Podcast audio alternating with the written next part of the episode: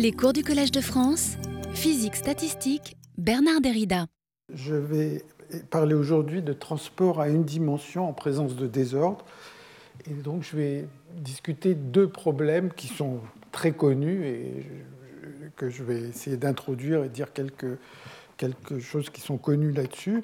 C'est la diffusion de Sinaï, qui est euh, un exemple de dynamique lente. C'est un, des cas les plus simples où on, observe une, dynamique non triviale avec des effets de vieillissement, par exemple. Et puis l'autre exemple euh, va être euh, la localisation d'Anderson dans le cas unidimensionnel. Je parlerai davantage de la localisation la semaine prochaine, en dimension plus grande que 1, mais aujourd'hui, ce sera à une dimension. Donc, le problème de Sinaï, en fait, qui s'appelle comme ça, il y, a, pas mal d'aspects et a été beaucoup étudié, c'est euh, problème de diffusion avec un désordre gelé. Un désordre gelé, donc c'est le cas à une dimension. Et donc vous avez une chaîne et il y a une seule particule. La position de cette particule va être la variable dynamique. Il y a une, une particule qui va être à une position n à l'instant t. Et cette particule, si elle est au point n, elle a un taux de saut vers la droite que je vais appeler Rn et un taux de saut vers la gauche que je vais appeler Ln, hein, right, left.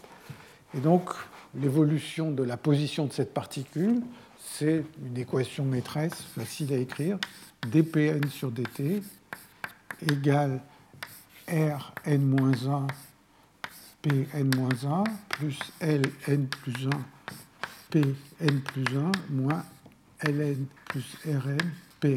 Donc les taux de saut sont des variables gelées et la particule, elle, diffuse dans ce milieu aléatoire caractérisé par la, la donnée de CLN et TCRN.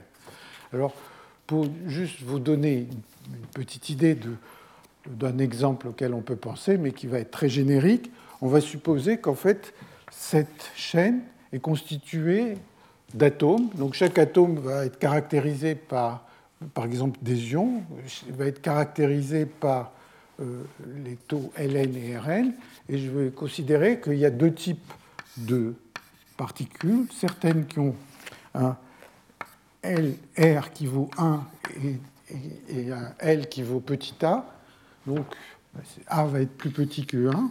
Donc c'est des particules qui poussent plutôt vers la droite, parce que bon, euh, c'est plus grand, il y a une probabilité plus forte d'aller vers la droite que vers la gauche. Et puis, donc ça, il va y avoir une certaine concentration P, c'est la concentration de ces sites. Et puis, il va y avoir, dans cet exemple, des sites du type opposé avec une concentration 1 P qui vont donc avoir tendance à pousser plutôt vers la gauche. Donc j'ai une suite de... C'est un, exemple, hein, mais on va voir le cas générique un peu plus tard. Donc il y a une suite comme ça de sites. Ces sites sont gelés, les valeurs des LN et RN ne bougent pas au cours du temps. Et maintenant, certains sites poussent la particule qui diffuse vers la droite et d'autres qui poussent vers la gauche. Bon, alors, comme souvent dans la théorie des systèmes désordonnés, la première chose que l'on peut faire, c'est de regarder le cas pur. Donc le cas pur, ça correspondrait à P égale 1, par exemple, ou P égale 0, c'est-à-dire tous les atomes sont du même type. Bon, ça, c'est un exercice élémentaire. Et euh, si tous les atomes ont tendance à pousser, tous les sites ont tendance à pousser vers la droite, eh bien, il va y avoir une vitesse qui est égale à euh, R sur L, c'est-à-dire la particule va se déplacer avec une, à l'instant t, elle sera à une position vt euh, avec v qui est donné par ça, et puis euh, il va y avoir une constante de diffusion qui serait qui est la variance de la position divisée par le temps, et dans le cas présent, ça vaut R plus L. donc ça c'est une chose élémentaire, et maintenant se demander qu'est-ce qui se passe si on met un tout petit peu de désordre ou même beaucoup, enfin si on a cette espèce de mélange de sites qui poussent vers la droite et d'autres qui poussent vers la gauche. Alors, euh, ces problèmes avec euh, localement, disons, euh, une force qui pousse dans une direction ou dans l'autre, en fait, apparaissent dans beaucoup de contextes le cas gelé est un peu particulier, mais les cas où les L, N et Rn vont bouger au cours du temps, par exemple, apparaissent quand on s'intéresse à la diffusion, par exemple, d'un colorant dans un milieu turbulent, des choses comme ça. Donc c'est un petit morceau d'un grand sujet. Et donc là, je regarde juste l'aspect euh, euh, euh, désordre gelé. Alors, qu'est-ce qui déjà je vais vous donner la réponse Et la réponse, quand on a ce mélange, c'est que la vitesse va avoir la forme suivante. Donc j'ai P qui, varie entre 0 et 1. Alors, le cas P égale 1, ben, c'est le cas où tous les atomes sont du même type, donc on connaît le résultat. Et puis, ce qui se passe, c'est la chose suivante, c'est que la vitesse, en fonction de P, elle a cette forme. C'est-à-dire que autour de P égale 1,5, eh bien, la vitesse est nulle. Ce qui est un peu surprenant, on pourrait se dire, bon, ben, puisqu'il y a une majorité d'atomes qui poussent vers la droite, ben, la particule va avoir une vitesse vers la droite. Eh ce n'est pas le cas. Et donc, on observe la chose suivante. Et dans le cas que j'ai décrit là, c'est-à-dire le cas où euh, euh, il y, a deux types de sites, eh bien, cette valeur ici, c'est PC qui vaut 1 sur 1 plus A, et celle-là, c'est A sur 1 plus A.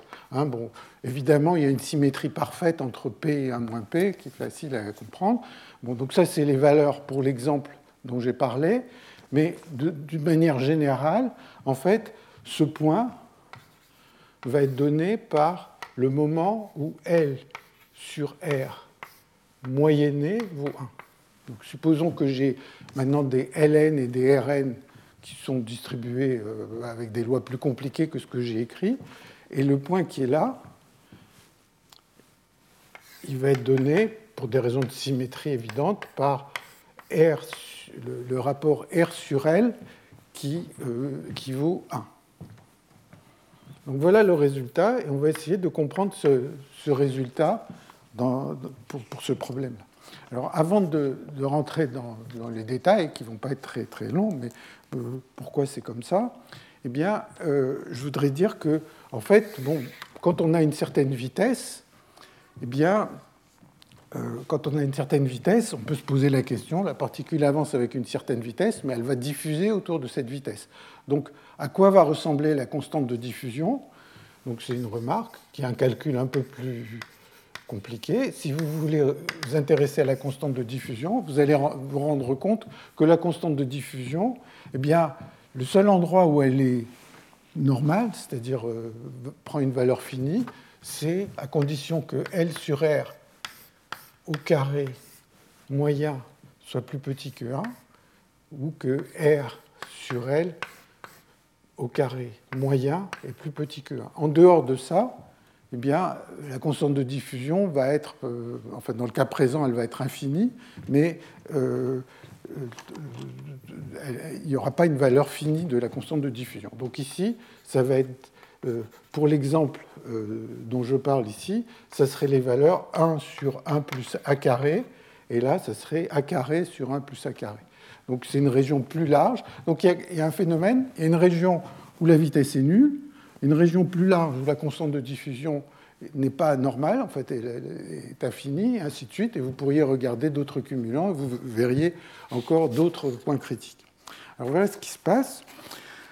Euh, alors déjà, avant de, de, faire le moindre calcul, le fait que le résultat ait cette forme, ça vous dit d'avance que de faire une perturbation, par exemple, de faible désordre, c'est vous dire si les Rn et les Ln euh, sont, euh, ont des petites fluctuations d'un site à l'autre, eh bien, ça ne va pas être complètement évident parce que vous allez avoir une fonction qui, va dépendre de ces fluctuations d'une manière sans doute assez compliquée. Bon, et ça, la raison pour laquelle, enfin, probablement la raison pour laquelle ces perturbations sont difficiles à faire dans cette région, c'est que, euh, en fait, une marche au hasard, avant, avant même euh, qu'il y ait du désordre, repasse est récurrente. Elle repasse un grand nombre de fois au même endroit. Et, ça, et, ce qui se passe, c'est que s'il y a une petite perturbation de ces quantités ln et rn, eh bien, la marche va repasser tant de fois comme elle va repasser un nombre infini de fois au même endroit, eh bien, euh, même un petit peu de désordre va avoir des, effets importants. Alors, je vais essayer de faire un calcul qui va permettre euh, de comprendre euh, ces, courbes, en fait, de, dire ce qu'elles valent, d'une part, qui est un calcul assez simple, et puis après, je vais essayer de décrire ce qui se passe dans toute cette région en particulier à un demi et à ce qu'on appelle la diffusion de Sinaï, dont je vais parler, euh, qui est assez facile à comprendre, enfin, tant qu'on ne veut pas faire des mathématiques très très poussées, mais c'est tant qu'on utilise des raisonnements un peu qualitatifs. Une façon de raisonner pour arriver à trouver cette vitesse consiste à regarder la chaîne ici. Imaginez que la particule se trouve euh, initialement à la position n, et de se demander, mettons, on va se mettre ici euh, une falaise ou une sortie, et de se dire, voilà, quel est le temps que cette particule va mettre pour arriver à cette sortie. Donc je vais prendre le temps Tn, qui est le temps pour atteindre la sortie. Alors on peut écrire, euh, alors ce temps Tn, il va en fait c'est un temps qui est aléatoire, qui va dépendre de tous les ln et des rn dans le système. Et maintenant, ce temps tn, je peux essayer aussi de savoir ce que vaut sa moyenne. Là, c'est la moyenne sur la dynamique de la particule. C'est-à-dire ça va être une moyenne qui va quand même dépendre de tout le désordre. Hein, vous vous souvenez que dans les systèmes désordonnés, il y a deux types de moyennes. Il y a la moyenne sur la variable dynamique. Ici, c'est la position de la particule. Et puis après, on peut éventuellement vouloir moyenner sur le désordre. Donc ça, c'est la moyenne du temps, donc c'est la moyenne par rapport à la dynamique de la particule. Ce qui est facile, c'est d'écrire une, euh, d'écrire une récurrence pour ces temps, ce que je vais écrire. Pour écrire cette récurrence, bah, euh, il y a une façon facile, c'est de se dire, euh, je voudrais savoir ce qui se passe au bout d'un temps long, mais je vais regarder déjà ce qui se passe pendant un tout petit intervalle de temps élémentaire. C'est-à-dire, au début, ma particule est en n, et si je regarde ce qui se passe au bout d'un temps dt, eh bien, soit elle restera en n, soit elle va se retrouver sur un site voisin. Donc, si je moyenne la dynamique simplement sur l'intervalle de temps dt, t, enfin dt, disons, je, pars à l'instant 0, je regarde qu'est-ce qui s'est produit à l'instant dt. Bon, ben, le temps qu'il me faut pour atteindre la sortie, eh bien, il y a une probabilité de ne pas avoir bougé. Et si je n'ai pas bougé, ben, le temps pour atteindre la sortie va être une variable aléatoire qui va être la même que celle de départ. Donc il va y avoir, je ne sais pas, un temps t tilde de n qui va avoir exactement les mêmes statistiques, puisque la particule sera restée au même endroit et tout ce qui va suivre est indépendant de ce qui sera passé pendant ce petit intervalle de temps. Ou bien la particule a, a euh, sauté vers la droite, dt, et donc elle se trouvera à la position n plus 1, et donc il va y avoir un temps pour atteindre la sortie en partant de n plus 1, où elle sera partie, elle aura sauté vers la gauche, et puis il y aura, là il y a dt, et donc il y aura un temps, tn-1, pour atteindre la sortie en partant de n-1. et maintenant, la chose importante, c'est de remarquer que le temps tn, ou le temps tn tilde, si, si je, suis toujours au point n à l'instant dt, eh bien, ils ont les mêmes statistiques. Donc quand je vais moyenner euh, sur la dynamique, eh bien, je vais arriver à une récurrence qui va être de cette forme 1 moins Rn plus Ln dt fois Tn plus Rn Tn plus 1 plus Ln Tn moins 1. Et donc, euh, j'ai une récurrence. Euh, bon, pardon, j'ai oublié dt là. si je simplifie par le terme dominant, j'obtiens une récurrence entre euh, Tn, Tn-1 et Tn plus 1. Alors si vous essayez d'écrire cette récurrence, eh bien, vous trouvez que Tn moins tn plus 1. Donc le temps moyen pour aller de n à n plus 1, euh, enfin le temps moyen, euh, plutôt la différence de temps de sortie quand je pars de n et quand je pars de n plus 1 est donnée par 1 sur Rn plus ln sur Rn multiplié par Tn-1 moins Tn. Voilà. Et donc, euh, ça, ça va. Je vais, me placer dans la situation où euh, la majorité des sites ont tendance à pousser vers la droite. Donc, c'était P plus grand que 1 sur 1 plus A dans l'exemple que j'ai pris. Enfin, bon, on peut prendre des exemples différents. Donc, je vais me placer dans une situation où le plus souvent, ln est plus petit que rn, mais enfin, il peut y avoir des sites pour lesquels ce n'est pas le cas. Et donc, je vais itérer cette relation, et donc je vais trouver que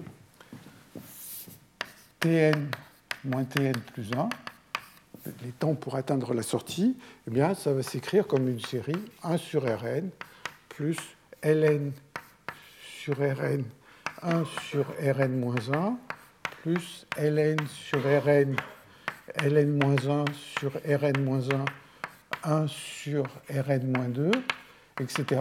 Et donc, si je me place dans la situation où la majorité des sites ont plutôt envie de pousser vers la droite, c'est-à-dire si je me place dans une situation où log de ln sur Rn en moyenne est négatif, hein, ce qui fait que, euh, en général, enfin bon, de manière majoritaire, ça pousse vers la droite, bah, vous voyez que ici, je vais avoir 1 sur Rn, après j'ai un facteur comme ça, deux facteurs comme ça, et cette série, eh bien, elle va converger parce que je vais, avoir, je vais voir apparaître ces produits, et ces produits, de manière typique, ils vont tendre vers 0. Donc ça, ça donne une série convergente.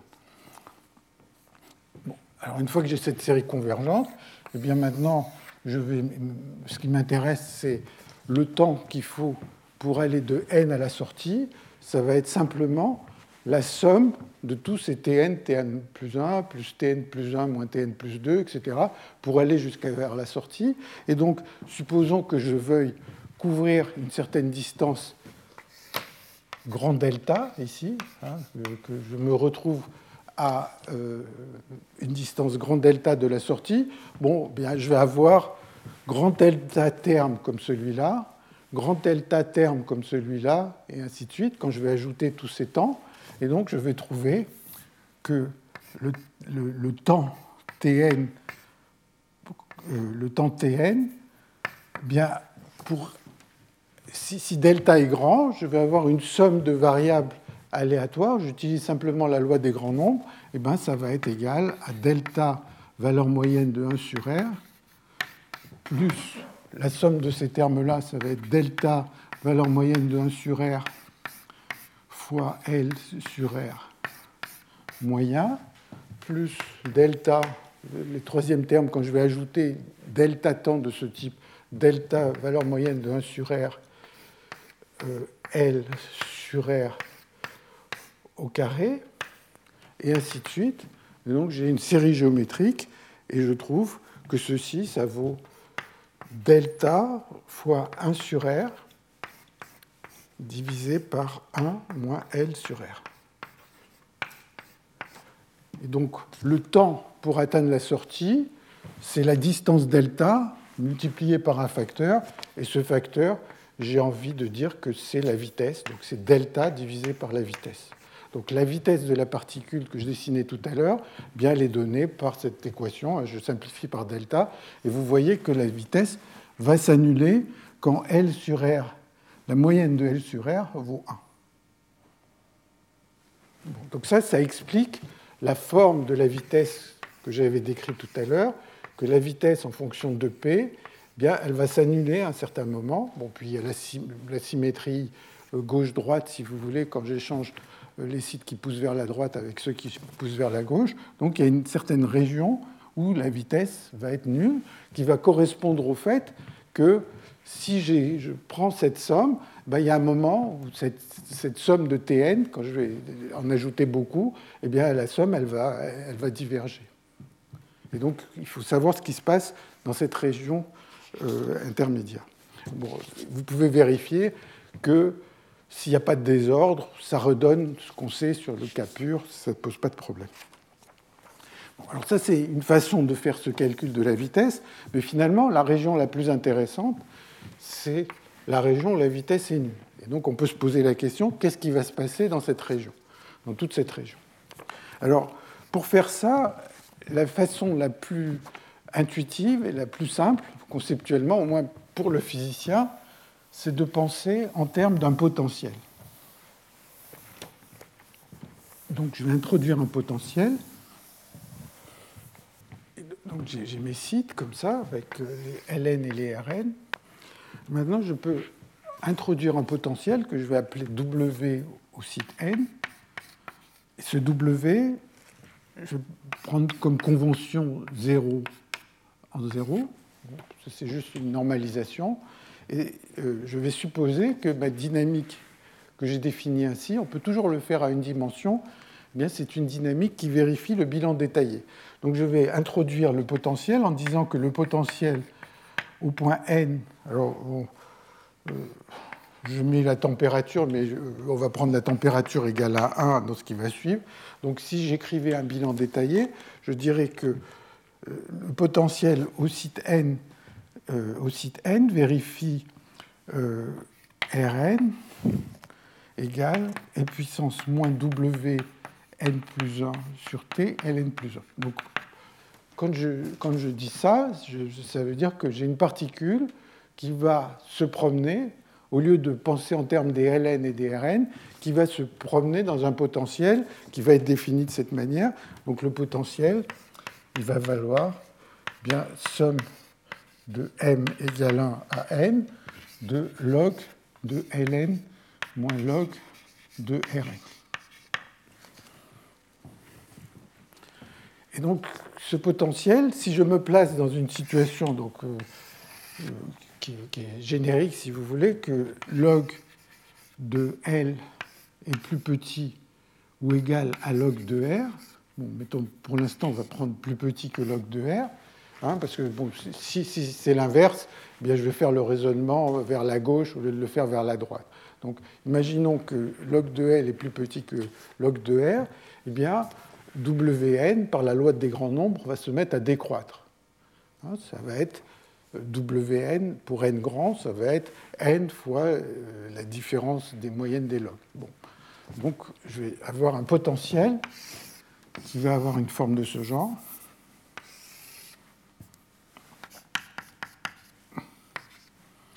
Bon, qui est une variable aléatoire, il a tendance à décroître et ainsi de suite, il va faire quelque chose comme ça. Hein, si, cette inégalité est, vérifiée. Et donc ce qui se passe, c'est que euh, qu'est-ce qui va se produire dans, dans, la région où la vitesse est nulle, en particulier, mais en fait ça va se produire tout le temps aussi, c'est que la particule va avancer, elle a tendance plutôt à aller vers la droite, elle descend le potentiel, mais de temps en temps, elle va tomber sur une barrière à franchir. Et donc cette barrière risque de la ralentir. Et ce qui se passe, c'est que euh, qualitativement, ce qui distingue les deux phases, celle où il y a une vitesse et celle où il n'y a pas de vitesse, ça va être que les barrières vont toujours ralentir, mais dans certains cas, elles vont ralentir pas tant que ça, et donc il va se passer que la particule a une vitesse. Et puis à un certain moment, si ces barrières sont un peu trop hautes, eh bien, ça va ralentir au point que la vitesse sera nulle. Donc il y aura une vitesse nulle, mais malgré tout, la particule va aller vers la droite. Et donc, ce que cette image euh, montre, c'est quelque chose qui est très euh, euh, courant en fait, dans la théorie des systèmes désordonnés, c'est que vous avez une certaine évolution dans un paysage aléatoire, le système évolue, et de temps en temps se retrouve au fond d'une vallée, il y a des barrières à franchir pour continuer, mais plus j'attends, plus je risque de rencontrer des barrières élevées, donc plus ma dynamique est lente. Et donc ça, c'est typiquement ce qu'on appelle des effets de vieillissement. Le système met de plus en plus de temps pour évoluer. Euh. Alors, pour euh, faire un calcul, en fait, bien, euh, une fois qu'on a cette image de ce potentiel qui décroît, qui est juste donné par cette formule, eh bien, ce qu'on voudrait savoir, c'est quelle est la plus grande barrière à franchir. C'est-à-dire, bon, je vais peut-être faire un dessin encore un peu plus compliqué, si vous voulez, supposons que j'ai ça. Et donc, la barrière la plus haute à franchir, c'est celle-là. Il y a une certaine distance, delta max. Et donc, la question, c'est une question de, probabilité relativement simple, c'est vous avez euh, une marche aléatoire ici, et maintenant je voudrais savoir quelle est la barrière maximum que je, vais avoir à franchir. Alors, pour, pour euh, pour euh, donner une définition mathématique précise de ça, ce que j'appelle W max. Imaginons que je vais jusqu'à une certaine distance delta ici. Donc je me pose la question, je pars de l'origine et quelle est la plus haute barrière que je vais rencontrer quand je vais jusqu'à la position delta Et donc ce W max, c'est le maximum sur x plus petit que y plus petit que l de w de y moins w de x. Donc voilà, c'est un petit problème de marche aléatoire. Quelle est la, Bon, ça, manifestement, ça dépend de la marche, donc c'est aussi une quantité aléatoire. Et que vaut ce, ce W max? Alors, euh, la réponse est assez simple. En fait, ce W max, il vaut. Euh, je vais vous donner la réponse et après vous dire très brièvement comment ce calcul se fait. Eh bien, ce W max, il vaut euh, log. Il vaut log de delta, dès que je le retrouve, log de delta il est proportionnel à log de delta, et il est divisé par un nombre lambda, et ce nombre de lambda, on va pouvoir dire ce qu'il vaut. On peut, on peut le, calculer de manière euh, précise. Donc, euh, avant d'expliquer brièvement comment il peut se calculer, vous voyez que le temps de franchissement d'une barrière, hein, ici j'ai mis la température égale à 1, le temps de franchissement d'une barrière, c'est typiquement un temps qui est d'ordre qui va, le temps de franchissement de cette barrière qui est la plus difficile à franchir, c'est un temps qui va euh, être exponentiel dans euh, la, hauteur de cette barrière. C'est la loi d'Arrhenius, bon, qu'on peut démontrer, si vous voulez, dans, le cas présent, euh, si on veut. Donc ça, ça m'indique que le temps de franchissement de la barrière, eh bien, il va être de la forme delta puissance 1 euh, sur lambda. Et donc, il y a deux situations. Si lambda, si lambda est plus grand que 1, bon, bah, ce temps est assez court, c'est-à-dire il, est plus petit que si delta est plus grand que si lambda est plus grand que 1, ce temps est plus court que delta, et donc à ce moment-là, on a une vitesse positive. C'est le cas qu'on avait vu, euh, c'est cette branche de la courbe. Par contre, si lambda est plus petit que 1, le lambda qui intervient là, je vais vous dire comment on peut le calculer dans une seconde, mais si ce lambda est plus petit que 1, eh bien, vous voyez que le temps est augmentant 1 sur lambda, c'est-à-dire que la distance augmente en t puissance lambda. Donc ça veut dire que la particule se déplace, mais au lieu de se déplacer à une vitesse, au lieu d'avoir un déplacement qui est proportionnel au temps, eh bien, le déplacement est proportionnel au temps à une puissance plus petite que 1. Donc la particule euh, a un comportement... Euh, enfin, il y a une vitesse nulle, mais malgré tout, il y a un déplacement qui est de cette forme. Donc ça, c'est ce qui se passe. Et la seule chose que je dois faire, c'est de vous dire comment on peut estimer ce, lambda, cette barrière maximum comment, euh, comment on trouve ce lambda Alors, il se trouve que pour tous ces modèles, pas forcément pour l'exemple euh, que j'ai traité précédemment, mais pour des, cas où les ln et les rn auraient des distributions quelconques, eh bien le lambda qui est là, il est solution de l'équation L sur R puissance lambda moyennée sur le désordre égale 1. Donc ça, vous donnez euh, euh, la, vous, donnez la euh, distribution des ln et des rn, ça vous permet de calculer le lambda, et une fois que vous avez le lambda, eh bien, ça va vous donner la hauteur maximum de cette barrière, et ça va vous permettre de, de relier le temps à la distance. Hein, ça, c'est la, la, plus haute barrière que j'observe sur cette distance lambda.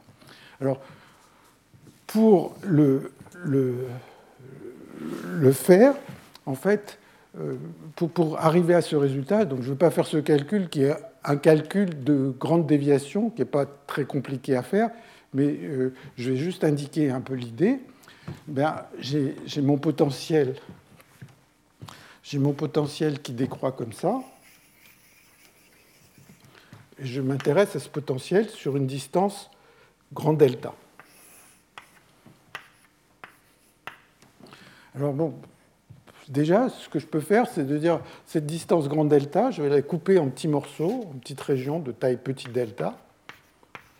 Donc, la, euh, différence de potentiel euh, au bord d'une région de taille petit delta va être indépendante de ce qui se passe dans la région suivante. Donc là, j'ai des variables aléatoires indépendantes, et donc je peux essayer de calculer le maximum de variables aléatoires indépendantes et les variables étant les différences entre, ces, euh, entre ce qui se passe au point delta et, 2 delta, ou entre 2 delta et 3 delta. Donc je vais avoir un certain nombre comme ça de variables aléatoires indépendantes, je cherche leur maximum. Alors si vous y réfléchissez, ça, ça donne une borne sur le lambda.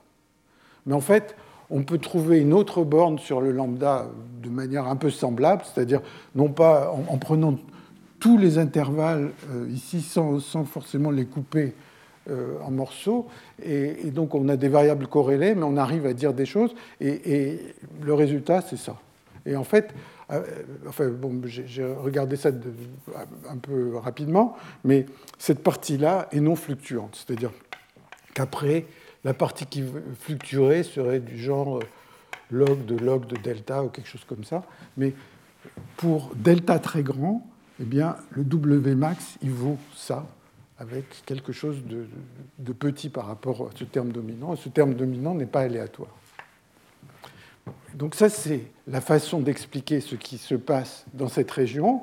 Et donc si vous vous placez dans cette région intermédiaire, eh bien, vous allez trouver que delta, la position, va augmenter comme t avec une certaine puissance donc, qui contient ce lambda. Et si vous calculez le lambda pour l'exemple dont j'ai parlé tout à l'heure, eh bien, le lambda, il va valoir log de a moins p sur p divisé par log a. Mais autrement, si vous avez une autre distribution, eh bien vous allez pouvoir euh, l'obtenir. Donc ça, c'est le cas générique, vous avez un, déplacement qui augmente en loi de puissance avec une puissance qui est donnée par ce, coefficient dans le cas présent. Et donc, euh, ça correspond, enfin, comme je le disais, ça correspond, enfin, la dynamique est complètement contrôlée par la plus haute barrière que le système doit traverser quand il veut aller jusqu'à une distance delta. Et bien évidemment, plus vous allez loin, plus la plus haute barrière va être grande, et ainsi de suite. Et donc, c'est ce qui fait qu'on observe cette dynamique lente. Alors, dans tout ça, j'ai supposé que mon potentiel était incliné vers, le bas, à droite. Non, il pourrait être incliné vers, euh, la gauche, et donc le déplacement serait de l'autre côté, et on aurait euh, une loi de puissance du même genre, sauf que le rôle de L et R serait inversé. Et le cas qu'on appelle le cas de Sinaï, c'est le cas où le potentiel n'est pas incliné du tout. C'est-à-dire quand valeur moyenne de log n, donc le cas de Sinai, qui date des années 80, disons, lui, son raisonnement n'a pas été juste de, de, montrer un potentiel comme ça et de faire un petit raisonnement comme celui que je fais, mais euh, une preuve rigoureuse. Mais euh, donc c'est le cas où log R est égal à log N. Et donc votre potentiel maintenant c'est une, une, marche aléatoire et sur des grandes distances ça ressemble à un mouvement brownien. Et donc dans ce cas-là, euh, c'est bah, plus facile. Bah, intuitivement, on se dit que les excursions du mouvement brownien ils vont augmenter comme racine de delta. Donc le W max va être de l'ordre de racine de delta. Et donc si on, se dit quel est le temps qu'il faut pour passer ces barrières, eh bien ça va être un temps qui est d'ordre de e puissance W max, c'est-à-dire e puissance racine de delta. Et maintenant, si vous essayez de repasser de delta en fonction de, cette équation à l'équation delta en fonction de t, vous trouvez que delta va augmenter comme log carré de t. Donc ça, c'est la prédiction de Sinai dans les années 80 qui était assez surprenante. On met un tout petit peu de désordre, un désordre qui va être symétrique, et immédiatement, la diffusion qui consistait à dire que les distances quand il n'y a pas de désordre, vont augmenter en racine de t, la loi de diffusion habituelle, eh bien, les distances vont augmenter maintenant en, racine euh, en log carré de t. Donc ça, c'est vraiment euh, ce qu'on appelle la diffusion de Sinai. Alors, euh, je ne vais pas en dire plus sur ce, problème-là, hein, bien qu'il y ait beaucoup de développement. Par exemple, on peut imaginer des potentiels qui ne soient pas donnés par des marches aléatoires, mais qui, ont des fluctuations différentes. Par exemple, il peut y avoir des corrélations entre les Ln et des Rn qui vont faire que euh, les fluctuations qu'il peut y avoir dans ces hauteurs vont être différentes. Et donc ça, ça va modifier, euh, ça va modifier le, euh, la, dynamique, la, dépendance entre lambda et le temps de franchissement de la barrière la plus haute. Mais en fait, vraiment, ce qui est, au cœur de ce problème, c'est cette idée qu'il y a une, barrière la plus haute à franchir. Ça, c'est le cas toujours, hein, que le lambda soit plus grand que 1 ou plus petit que 1. Il y a toujours ces barrières les plus hautes à franchir, mais dans un cas, quand lambda est plus grand que 1, eh bien, euh, le, temps passé à franchir cette barrière la plus haute est négligeable ou est petit par rapport au temps de déplacement ailleurs, tandis que euh, quand lambda est plus petit que 1, ben, ce temps domine euh, toutes les dynamiques. Alors, juste un mot pour faire un, petit pont avec ce qui va suivre. Il y a une façon d'attaquer ces problèmes que je mentionne et qui va revenir dans, dans le cadre de la localisation d'Anderson, et aussi dans le séminaire de tout à l'heure, c'est qu'on peut penser à ce problème comme un problème de produit de matrice aléatoire.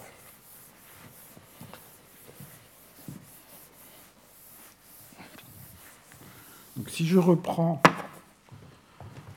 si euh, l'équation de départ que, que j'avais écrite d'évolution, j'avais dpn sur dt égale Ln plus 1 Pn plus 1 plus Rn moins 1 Pn moins 1 moins Ln plus Rn Pn.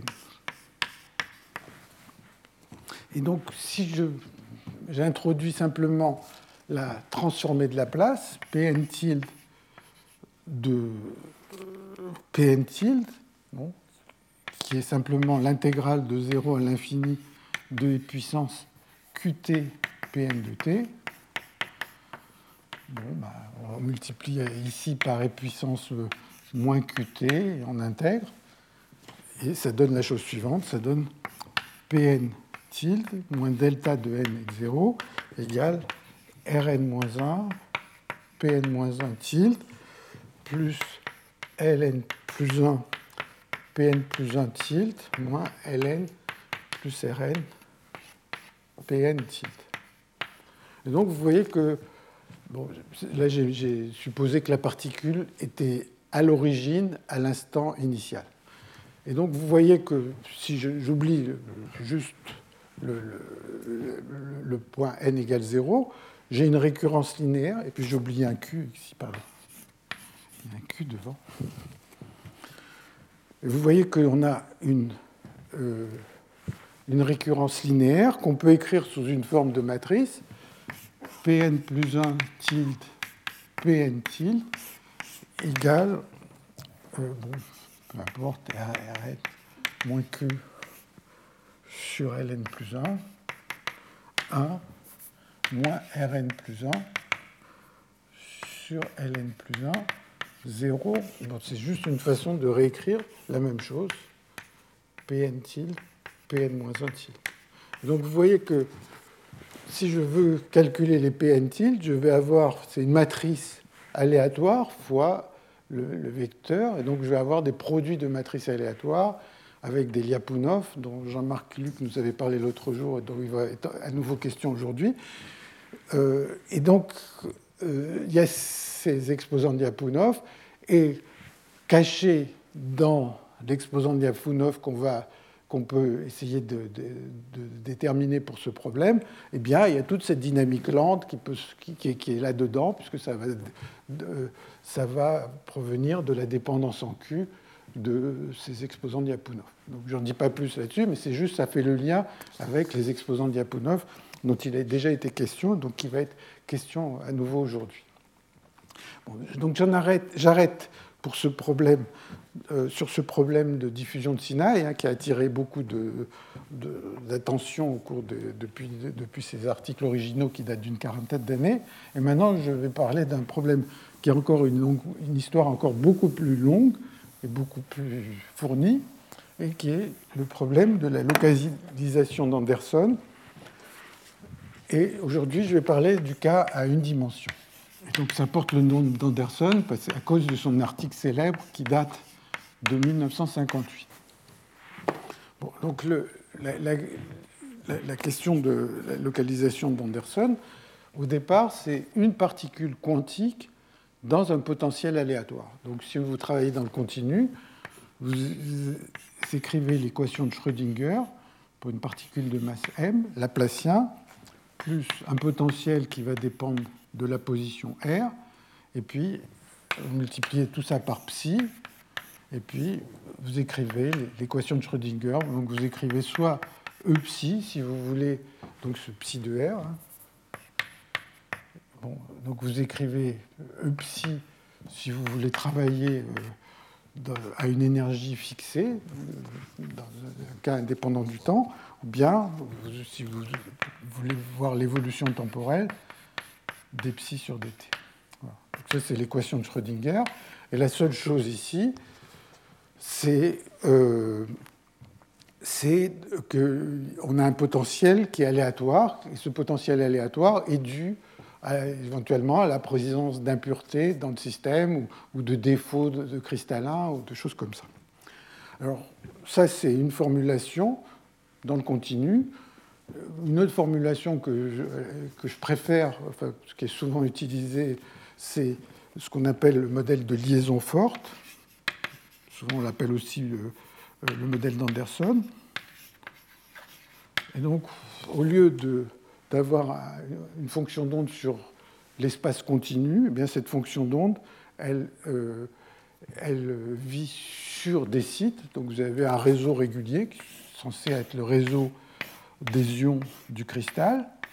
Et puis vous avez le Laplacien devient somme sur J voisin de I de psi J moins psi. Donc ça c'est le Laplacien discret sommet sur tous les voisins, plus le potentiel aléatoire VI psi. Et donc, si vous prenez la, version indépendante du temps, vous avez cette équation de Schrödinger. Et bon, souvent, on oublie ce terme-là parce qu'il peut être incorporé dans l'énergie, si vous voulez. Hein. Si j'ai Z voisin, je change l'énergie de Z et je tombe sur cette équation. Alors, au départ, si vous intéressez à un électron euh, avec des impuretés, en fait, normalement, ce que vous avez à faire, c'est de prendre en compte le fait que les électrons, hein, donc c'est électrons plus impuretés, plus impuretés, bien, normalement, d'abord, il y a beaucoup d'électrons dans le métal, il n'y en a pas qu'un seul, donc ça c'est une équation pour une seule euh, euh, particule. Donc ces particules sont des fermions. Il y a des interactions entre électrons.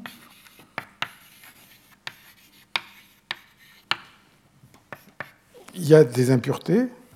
Il y a un réseau cristallin, cristallin euh, qui subit une agitation thermique.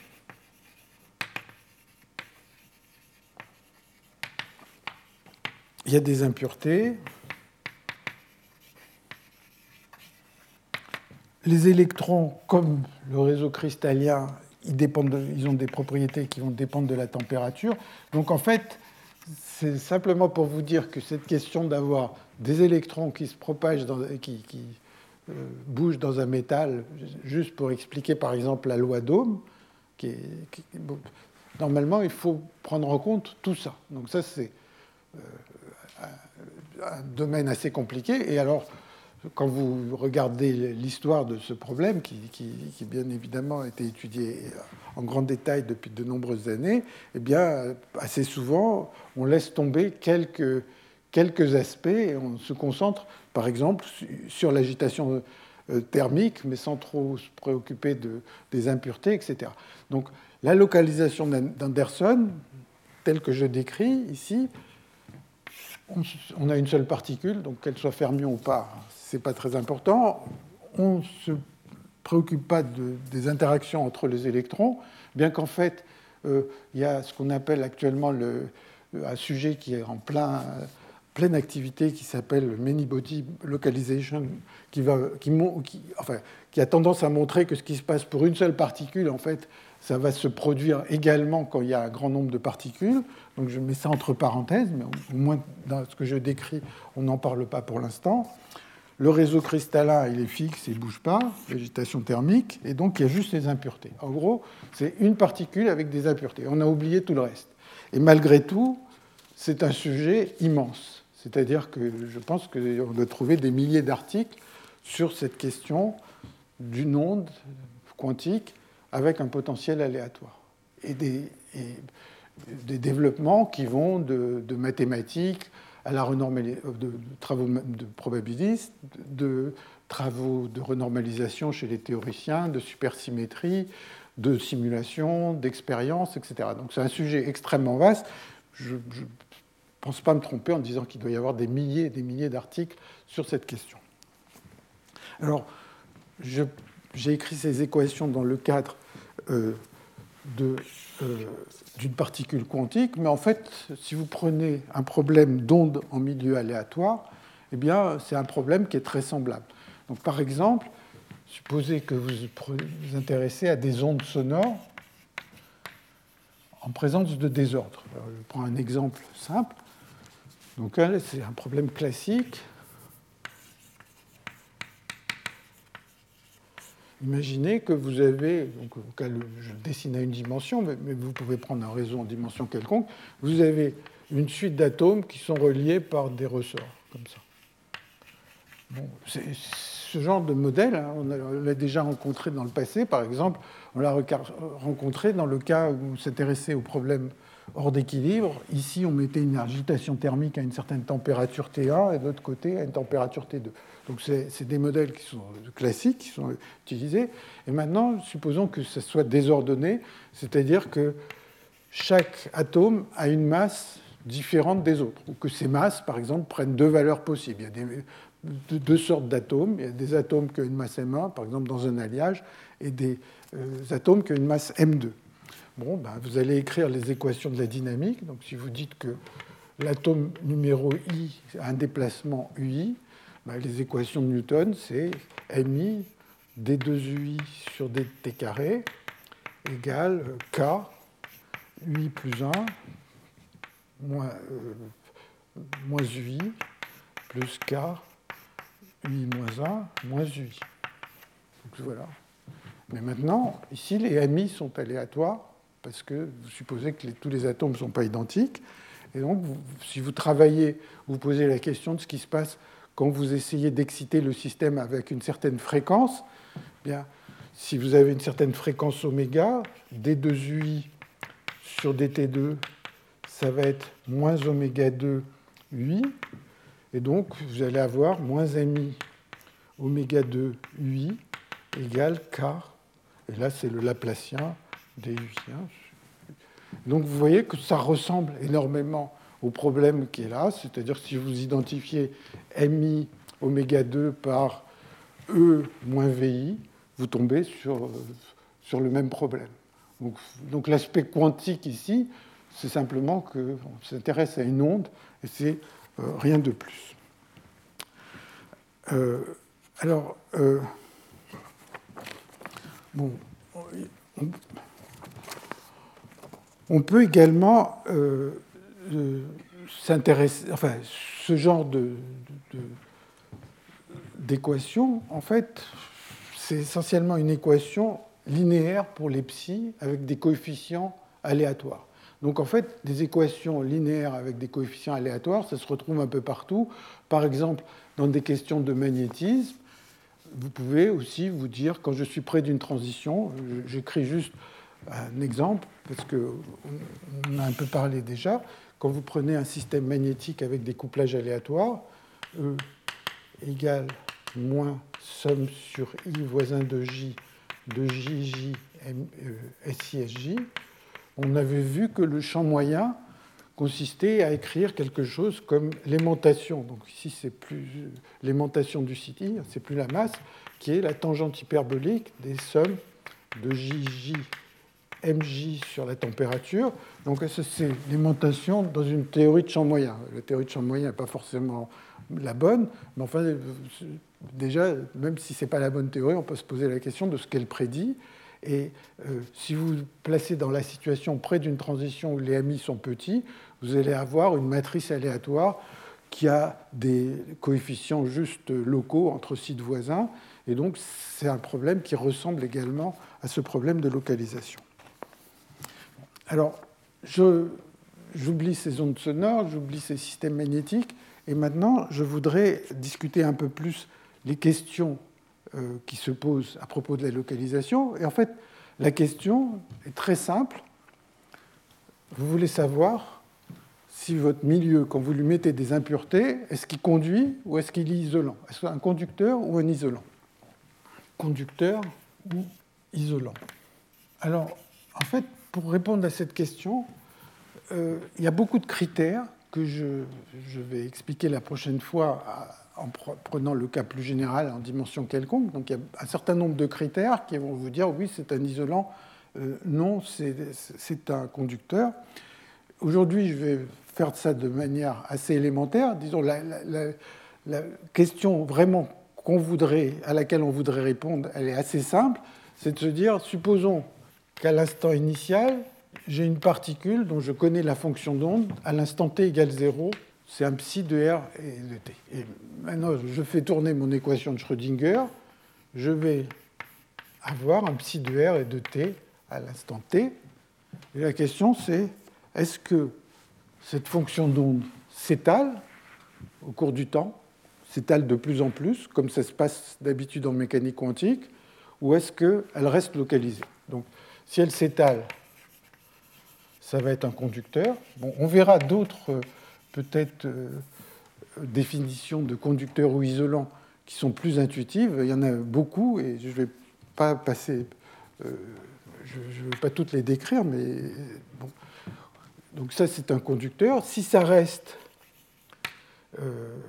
si ça ne s'étale pas, c'est-à-dire si ça reste localisé, c'est-à-dire que la fonction d'onde eh elle va peut-être s'étaler un peu au début, et puis après, elle va plus s'étaler. eh bien, ce sera un isolant. Alors, intuitivement, que la fonction d'onde ne s'étale pas, que ce soit un isolant, c'est assez simple, puisqu'on se dit, supposons que je rajoute un électron à un endroit, bon, bah, cet électron, euh, il va, il va, avoir sa fonction d'onde qui va rester localisée près de l'endroit où je l'ai mise, et donc elle ne va pas pouvoir aller très loin, et donc ça ne va pas pouvoir euh, traverser euh, ce métal. Alors la question, donc, elle est très simple, c'est est-ce que la fonction d'onde s'étale ou ne s'étale pas Si initialement elle est localisée autour d'un point R, la réponse, c'est un très très grand nombre d'articles hein, sur, cette question. Donc, et avec des questions du genre, par exemple, enfin, donc c'est un très grand nombre d'articles et euh, par toute une communauté qui est très large, c'est-à-dire que ça va de mathématiciens jusqu'à des expérimentateurs, en passant par beaucoup de techniques théoriques, euh, renormalisation, supersymétrie et autres. Euh, un exemple juste que les, les collègues mathématiciens citent toujours, c'est que si lambda est petit, supposons, alors j'ai pas mis de lambda ici, mais supposons que le potentiel aléatoire soit très petit, s'il était nul, bah, ça conduit, la fonction d'onde s'étale. S'il y a un tout petit potentiel aléatoire, on se dit que ça ne devrait pas changer grand-chose. Bien, pas du tout. Pour les mathématiciens, prouver que la fonction d'onde va s'étaler quand on a un très faible potentiel aléatoire, eh bien, c'est resté depuis 40 ans une question ouverte. Et donc, apparemment, c'est un challenge important d'arriver à montrer ça.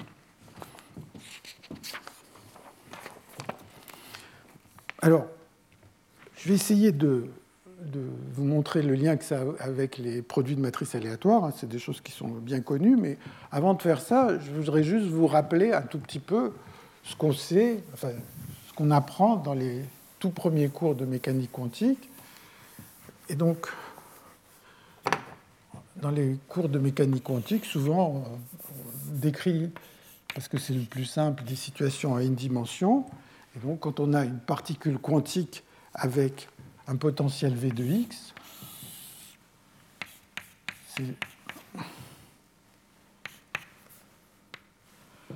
donc, on a une équation de Schrödinger qui est de ce type-là, d sur dt égale moins d2 psi sur dx2 plus v de x. Hein, vous remarquerez que j'ai mis la masse h bar à la masse, tout ça égale à 1.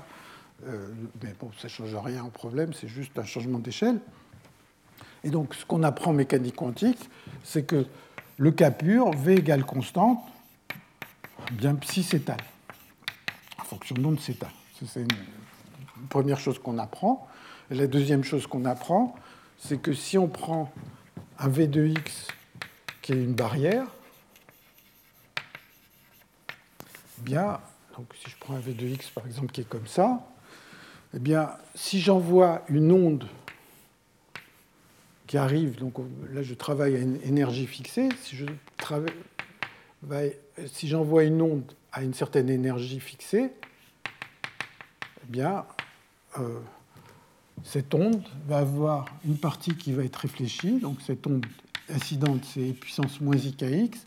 Il va y avoir un terme réfléchi et puissance ikx, et un terme transmis qui va être t et puissance moins ikx. donc, en mécanique quantique, on montre que la, que la somme des t carré plus r carré vaut 1, etc.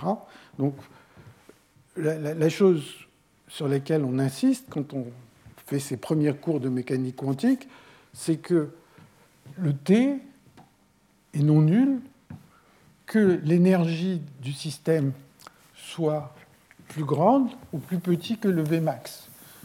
Donc, si vous avez votre potentiel qui a cette forme, donc il y a Vmax, bon, si on a une énergie incidente, donc l'énergie dans le cas présent, ça va être K2.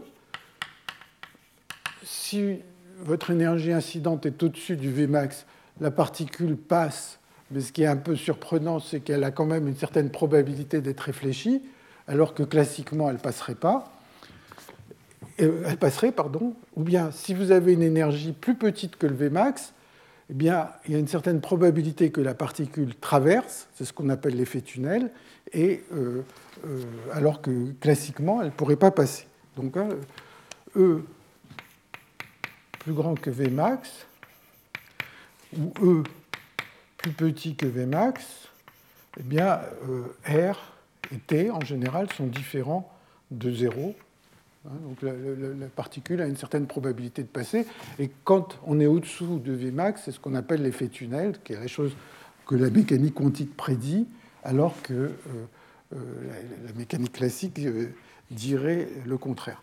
Alors, ce qui se passe, bien évidemment, c'est que si E est plus petit que Vmax, donc on a une énergie, qui, une situation classiquement qui ne qui, n'est pas euh, possible, classiquement la particule ne passerait pas, bon, bien, le T, en fait, va tendre vers zéro si Vmax tend vers l'infini ou si L tend vers l'infini, c'est-à-dire que si j'ai une barrière très très longue, comme ça, Bon, bah, l'effet tunnel, vous savez, c'est une pénétration qui décroît exponentiellement dans la région interdite, donc ça ne va pas conduire. Alors, ça, c'est ce qu'on apprend en mécanique quantique, c'est les, bases. Et maintenant, qu'est-ce qui se passe dans le cas aléatoire? Eh bien, c'est ça la découverte d'Anderson.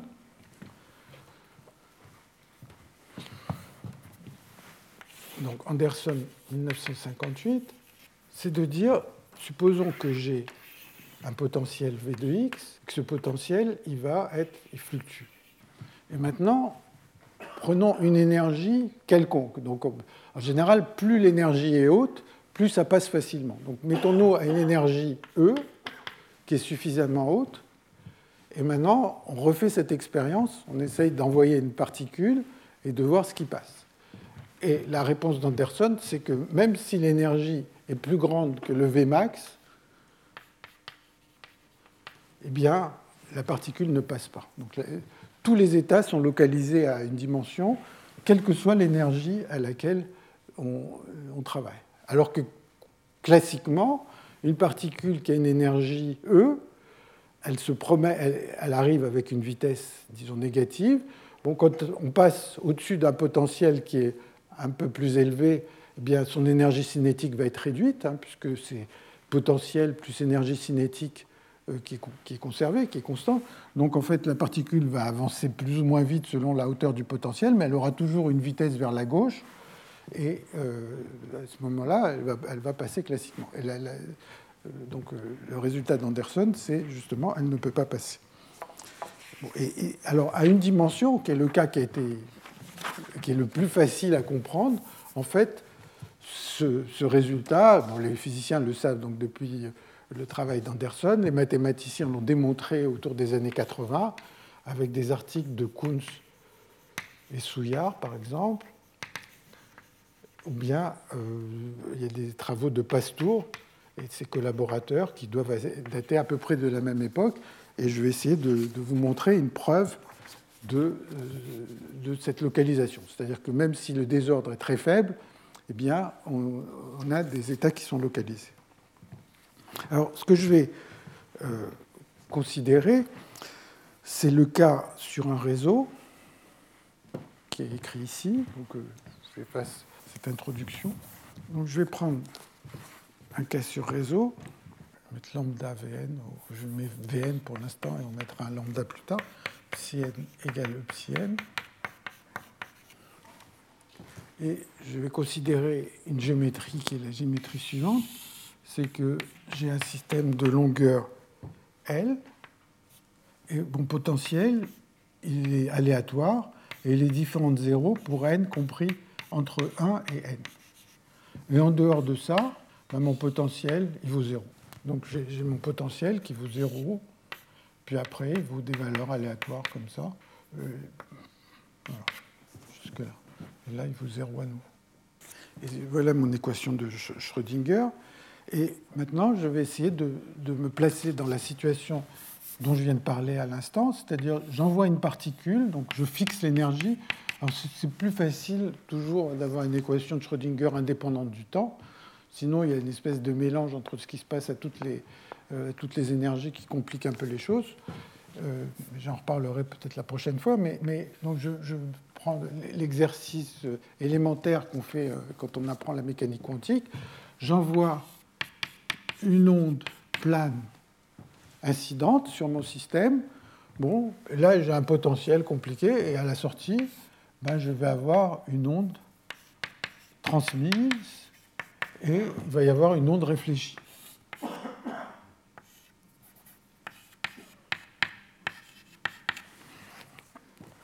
Alors, ce qui se passe, c'est que l'onde, euh, donc ici j'ai le, site numéro 0, bon, bah, il est facile de voir que psi 0 va être égal à t, et que psi au point 1 va valoir t puissance moins ik. Hein, pourquoi ça vaut t puissance moins ik Si je... Attendez, pourquoi j'ai mis e égale 0 Pardon, excusez-moi. C'est pas e égale 0, c'est e égale 2 cosinus. Parce que les ondes, quand la vitesse est, nulle, quand, le potentiel est nul, les ondes, c'est la zone de Brillouin qui correspond à, ces valeurs de k. Donc je prends une énergie qui est 2 cosinus k.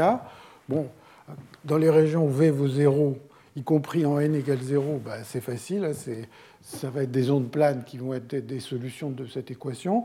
Et donc, comme l'équation pour n égale 0, elle fait intervenir psi 1, eh bien, je peux d'avance savoir que psi 0 et psi 1 vont valoir ces valeurs.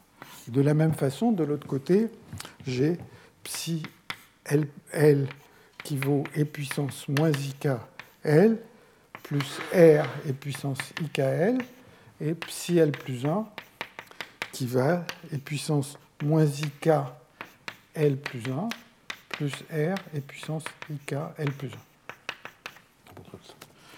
Et donc, euh, si au lieu d'écrire cette équation de récurrence, je l'écris sous forme matricielle, c'est-à-dire j'ai psi n plus 1, psi n égale E moins Vn ici il y a moins 1, 1, 0, psi n, psi n moins 1, ben, vous voyez que je vais pouvoir relier le vecteur d'un côté au vecteur de l'autre à travers un produit de matrice. Hein. Je vais avoir que psi L plus 1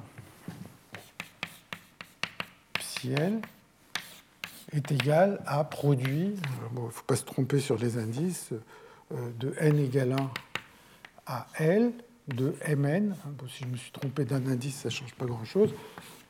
Euh, psi 1, psi 0, où la matrice Mn, elle est là.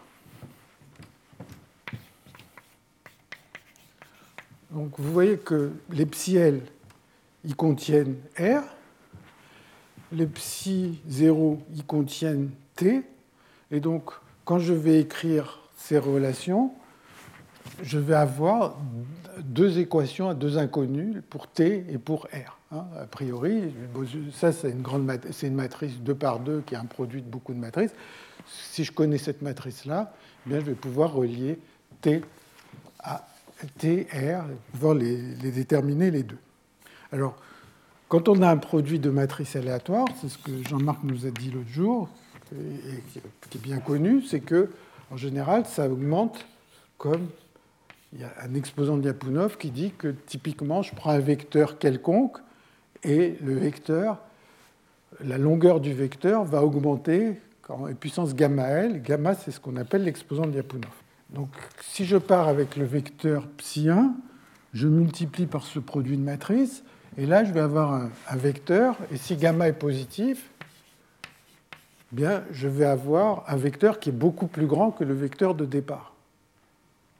Donc, ce qui me dit que comme psi L a des composantes qui sont d'ordre 1, par exemple, la, première composante est d'ordre 1, la deuxième, c'est un coefficient de réflexion, il ne peut pas être plus grand que 1, donc le psi L, il est d'ordre 1, eh bien, le psi, il doit être de l'ordre de e puissance moins gamma L, puisque quand je vais multiplier par le produit de matrice aléatoire, il va bien falloir que je trouve 1 ici, et donc que euh, les psi sont d'ordre et puissance moins gamma L, et les psi, vous voyez, les, psi 0, psi 1, ils sont proportionnels à t.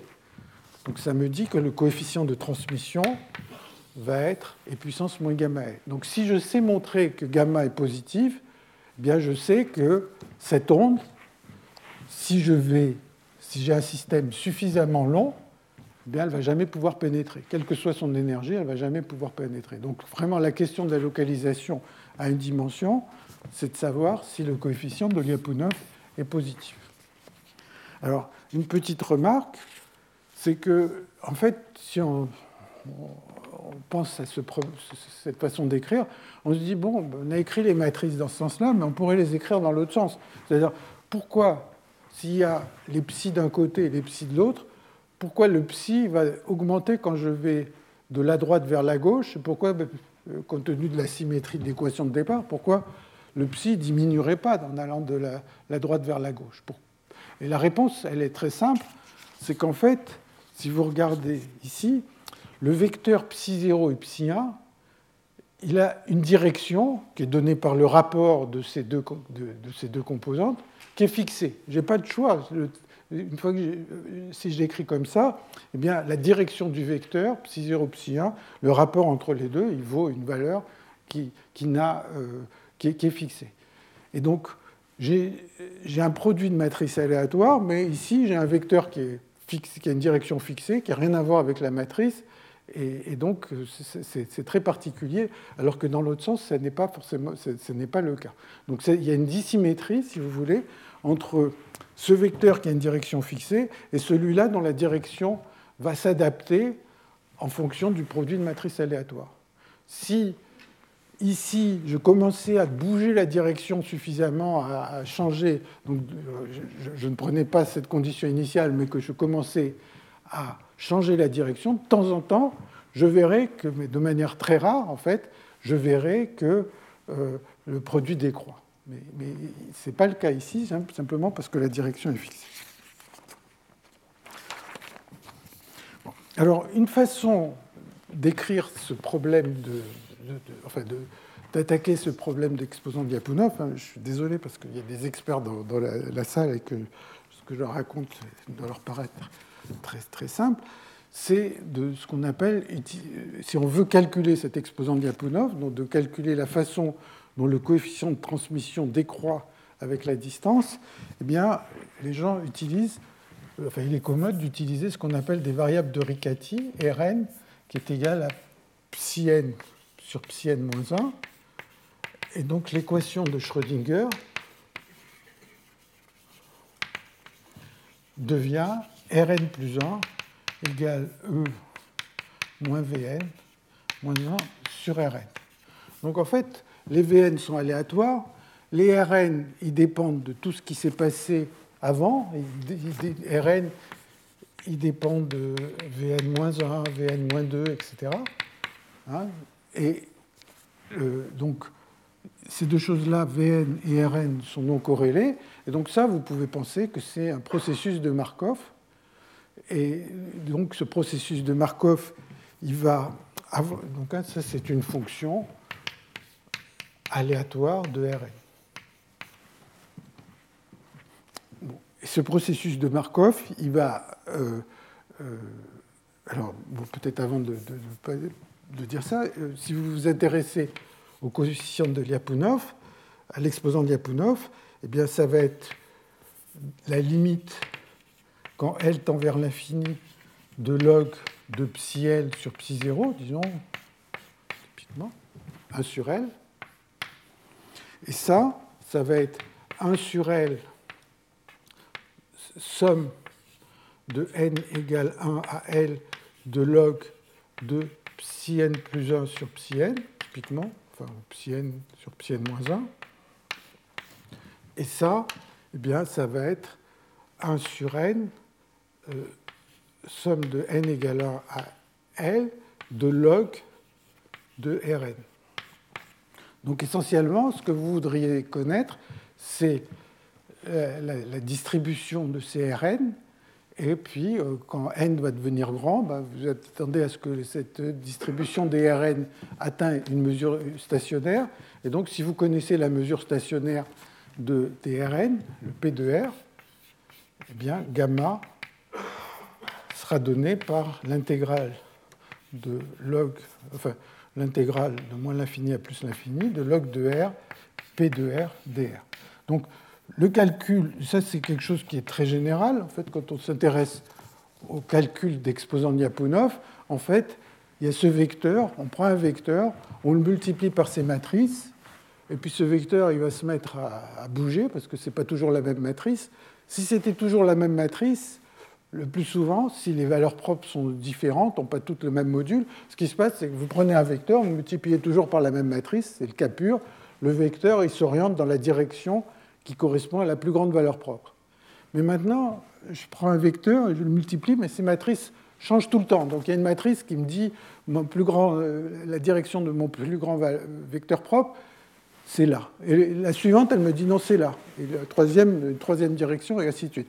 Donc en fait, le vecteur, il essaye chaque fois de se rapprocher de la, plus grande valeur propre, mais comme cette valeur propre, la plus grande, dépend de la matrice considérée, eh bien le vecteur, il essaye de, vivre avec tout ça et il s'agit dans tous les sens pour essayer chaque fois de, de, rattraper cette direction dans laquelle il voudrait aller. Donc c'est un peu l'esprit de, cette histoire. Mais si je connais la direction stationnaire, la, distribution stationnaire de, cette direction, eh bien, euh, ce qui est ici va devenir l'intégrale, donc c'est ce que j'ai écrit. Gamma deviendra l'intégrale de, de, cette chose. Donc, en fait, tout un aspect de ces calculs d'exposants Diapounov consiste à trouver cette distribution stationnaire. essentiellement, si on a une raison de la, connaître, donc il y a un certain nombre d'exemples, par exemple ce dont a parlé Jean-Marc l'autre jour, euh, pour lesquels on peut connaître ce P de R, à ce moment-là, on peut calculer le gamma. Et les cas où on ne sait pas calculer P de R, eh bien, on, a du mal à calculer gamma. Alors, ce que je vais faire dans le temps qui reste, c'est deux choses. D'abord, de vous montrer que pour le modèle d'Anderson, ce gamma est forcément positif. Donc ça, c'est une preuve que, donc, je vous disais, il y a plusieurs preuves. Il y a Kuntz et Souillard, il y a Pastour, il doit y avoir beaucoup d'autres preuves. Et là, c'est une preuve qui est assez simple, que m'a montré Kuntz un jour, donc je la, je la répète.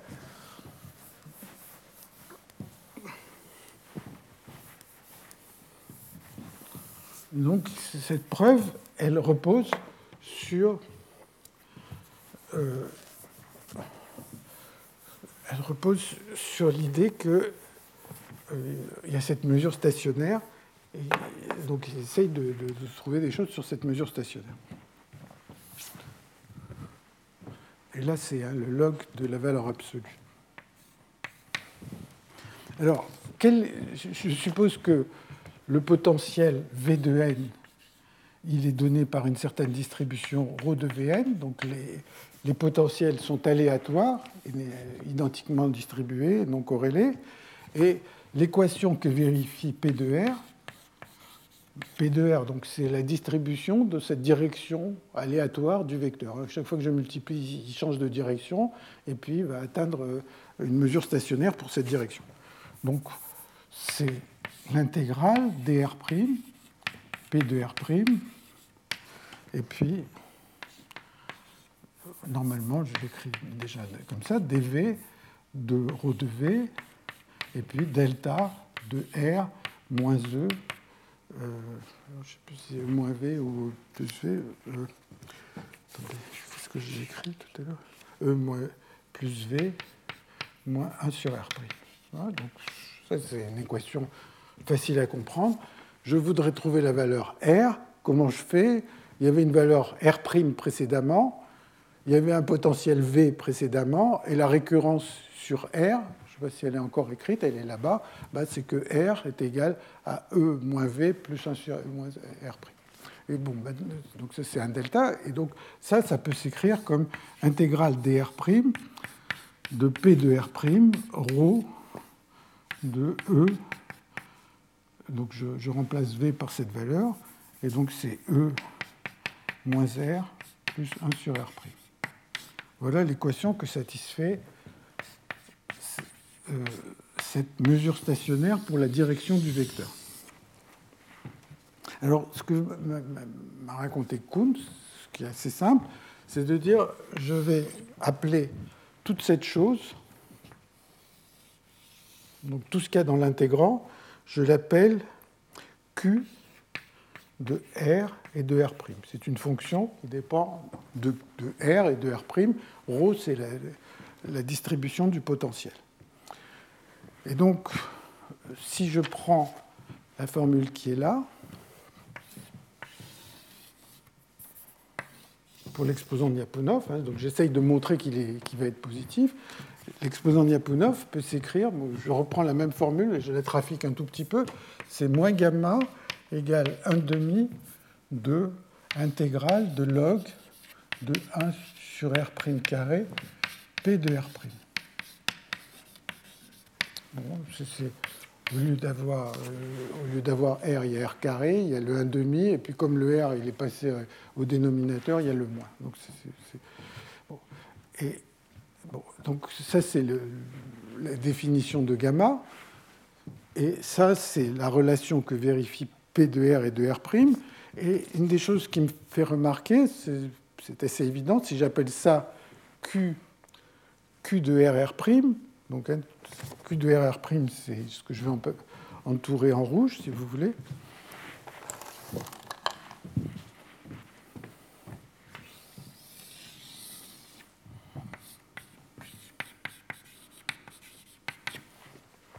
Alors Q de RR', bah, la, propriété suivante, c'est que l'intégrale sur R' de Q de R, R', c'est égal à P de R, et l'intégrale sur R de Q de R, R', c'est égal à P de R'. Si vous intégrez sur R, bah, l'intégrale de rho vaut 1, c'est P de R'. Si vous intégrez sur R', alors attendez que je ne dise pas de bêtises, euh, bah, si vous intégrez sur R', c'est cette équation qui me dit que ça vaut P de R. Donc maintenant, je pars avec ça. Je dis que ceci, c'est un demi de l'intégrale dr intégrale dr' de log de 1 sur R' carré Q de R et de R'. Bon, et puis ce que fait Kuntz, en fait, c'est qu'il va rajouter deux choses qui vont avoir aucune importance enfin si, qui vont avoir un peu d'importance, mais qui ne vont rien changer, c'est qu'il met en haut P de R et P de R'. Donc, donc Q de RR'.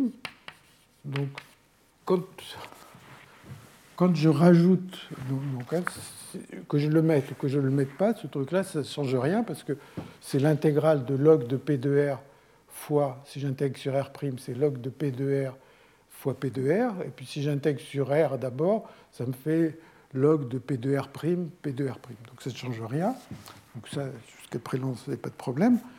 Et maintenant, ce qu'il dit, c'est que ceci, donc là c'est juste c'est le fait que log de x, c'est toujours plus petit que x moins 1.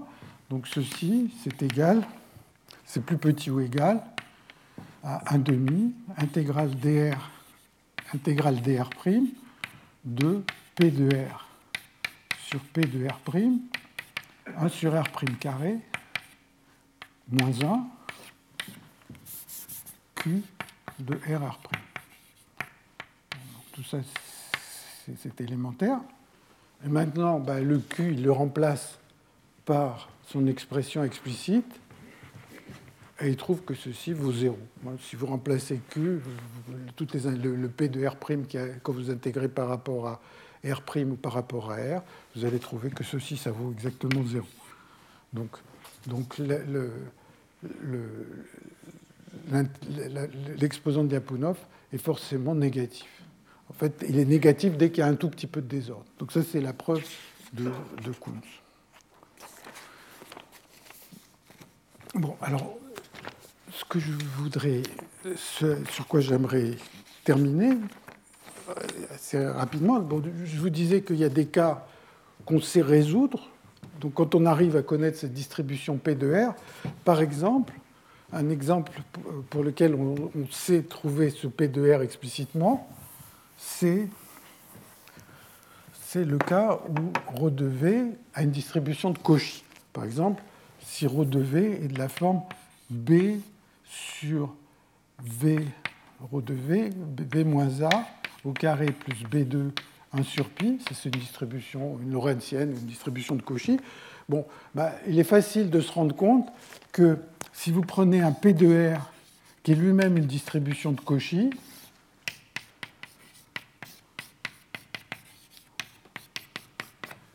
bah, si vous mettez P de R', qui est une distribution de Cauchy, au bout d'une itération, vous allez vous trouver encore avec une distribution de Cauchy. Ça, c'est simplement parce que quand vous ajoutez des variables de Cauchy, c'est une variable de Cauchy. Quand vous prenez l'inverse d'une variable de Cauchy, c'est aussi une variable de Cauchy.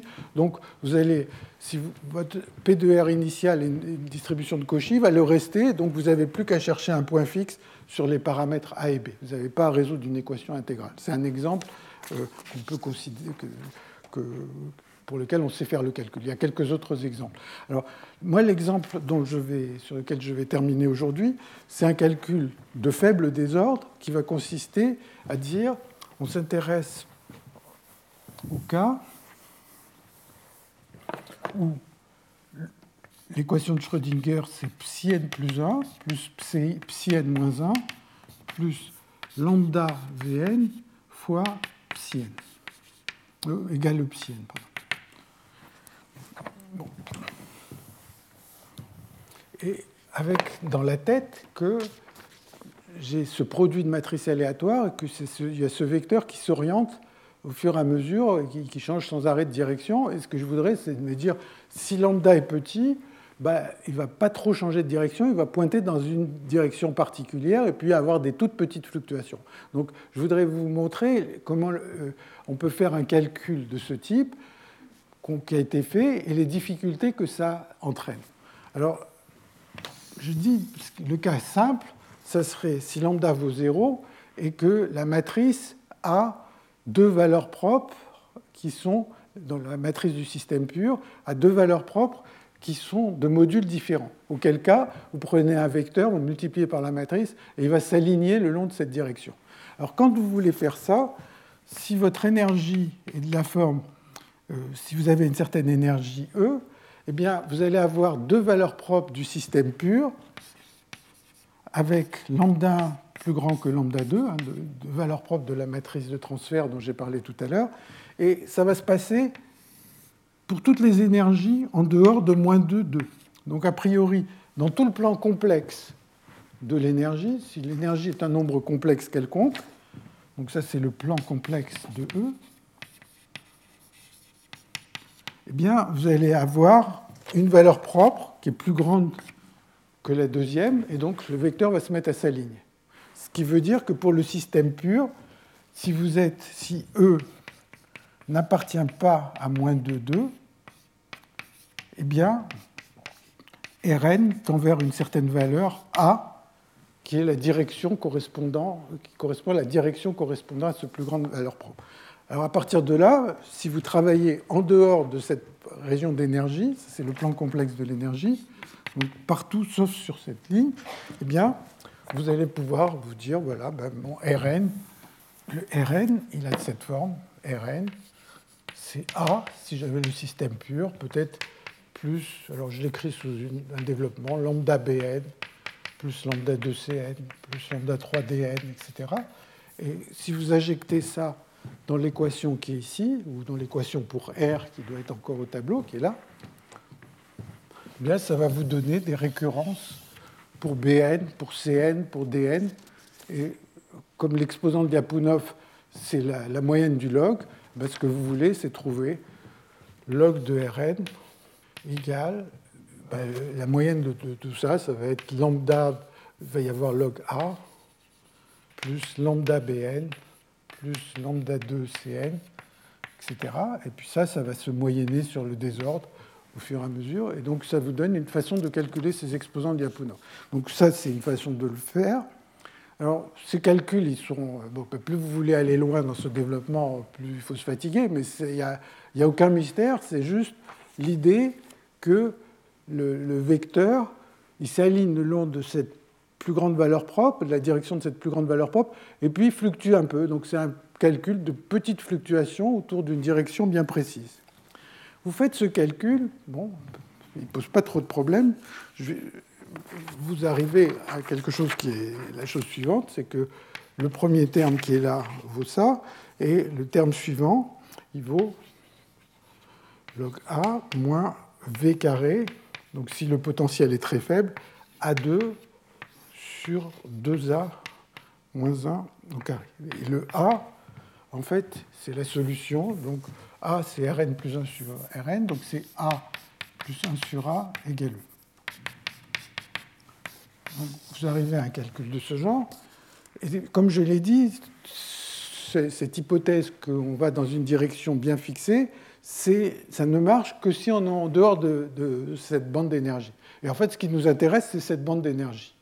Et donc, une façon de faire, c'est de dire, bon, bah, je fais tout mon calcul en dehors, et à la fin, je tends vers cette bande d'énergie pour des énergies entre E et moins E. Entre 2 et moins, et moins 2. Pardon.